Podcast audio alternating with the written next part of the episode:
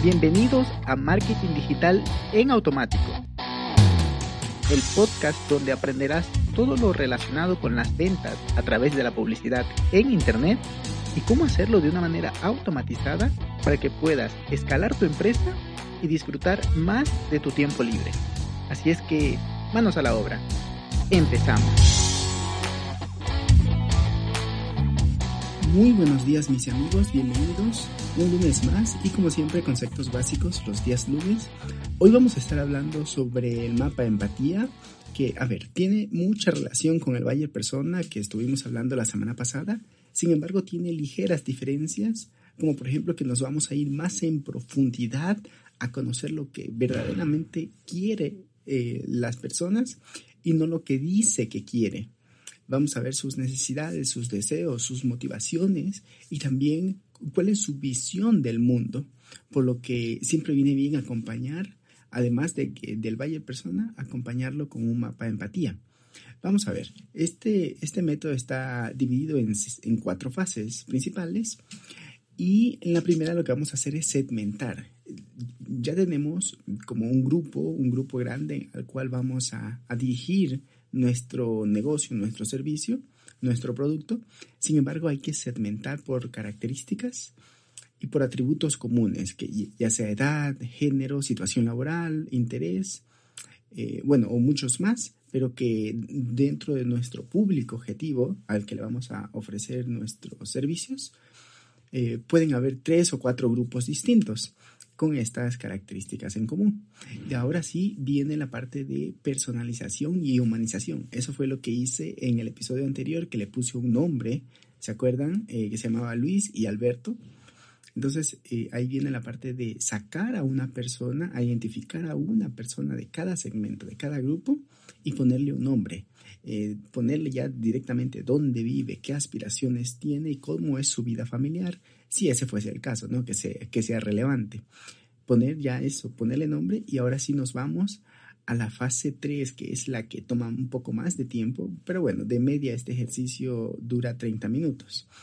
Eh, y con este, en la fase 3 de empatizar, lo que vamos a hacer es hacerles preguntas claves para ponernos en sus zapatos, como por ejemplo, qué piensa, qué siente eh, o o que oye, o sea, cuando está con, sus amigos, con su jefe, eh, o con las personas que, son influyentes para él, que oye regularmente, qué dice y qué hace en, el aspecto público o, privado incluso, eh, cómo se comporta con los demás, también en la parte de qué ve en su entorno, con sus amigos, eh, en las ofertas, en los anuncios, en las redes sociales o en las páginas, qué es lo que usualmente está viendo.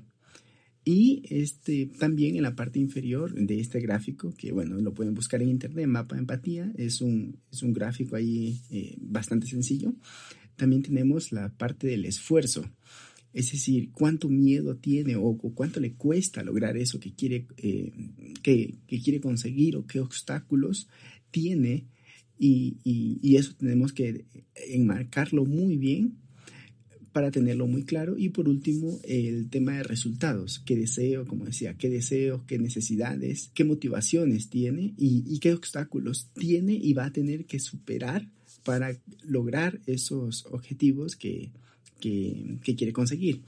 Pero como hasta ahora hemos estado viendo, todo esto se basa en suposiciones y ahí es donde entra la fase 4, que es la validación, que sería ya más que todo una investigación cualitativa y cuantitativa de, todos, de todas estas hipótesis que hemos obtenido y es momento de ir a validarlas en el mercado real. Bueno, hay muchas maneras de hacerlo, eh, no vamos a entrar en profundidad en ello, sin embargo, eh, es importante hacerlo para que esas suposiciones estén respaldadas en una prueba real y ya con eso ya podamos ir al mercado y, generar una oferta. Y por último, la pregunta sería cómo hacerlo. Como decía eh, anteriormente, con 30 minutos es suficiente. Lo ideal sería hacerlo en un grupo de personas, porque además de ser más divertido, también eh, se van a encontrar puntos diversos, ideas muy variadas, que va a hacer que el ejercicio sea mucho más fiable. Esto se suele hacer en una pizarra o en un papel eh, y, pegando cada idea que vaya surgiendo con un post-it o con un, o con un marcador. Yo creo que con estas ideas, con, con esta estructura, se puede sacar un mapa de empatía bastante cercano a la realidad para que podamos entender a profundidad, que es el objetivo de este ejercicio, a profundidad a nuestros clientes. Y hasta aquí el episodio. Muchas gracias. Y hasta aquí el episodio de hoy. Sé que esta información va a ser de gran utilidad para tu negocio, por lo que te pido que lo implementes y lo compartas con alguien que sepas que también le va a ayudar. Gracias y hasta la próxima.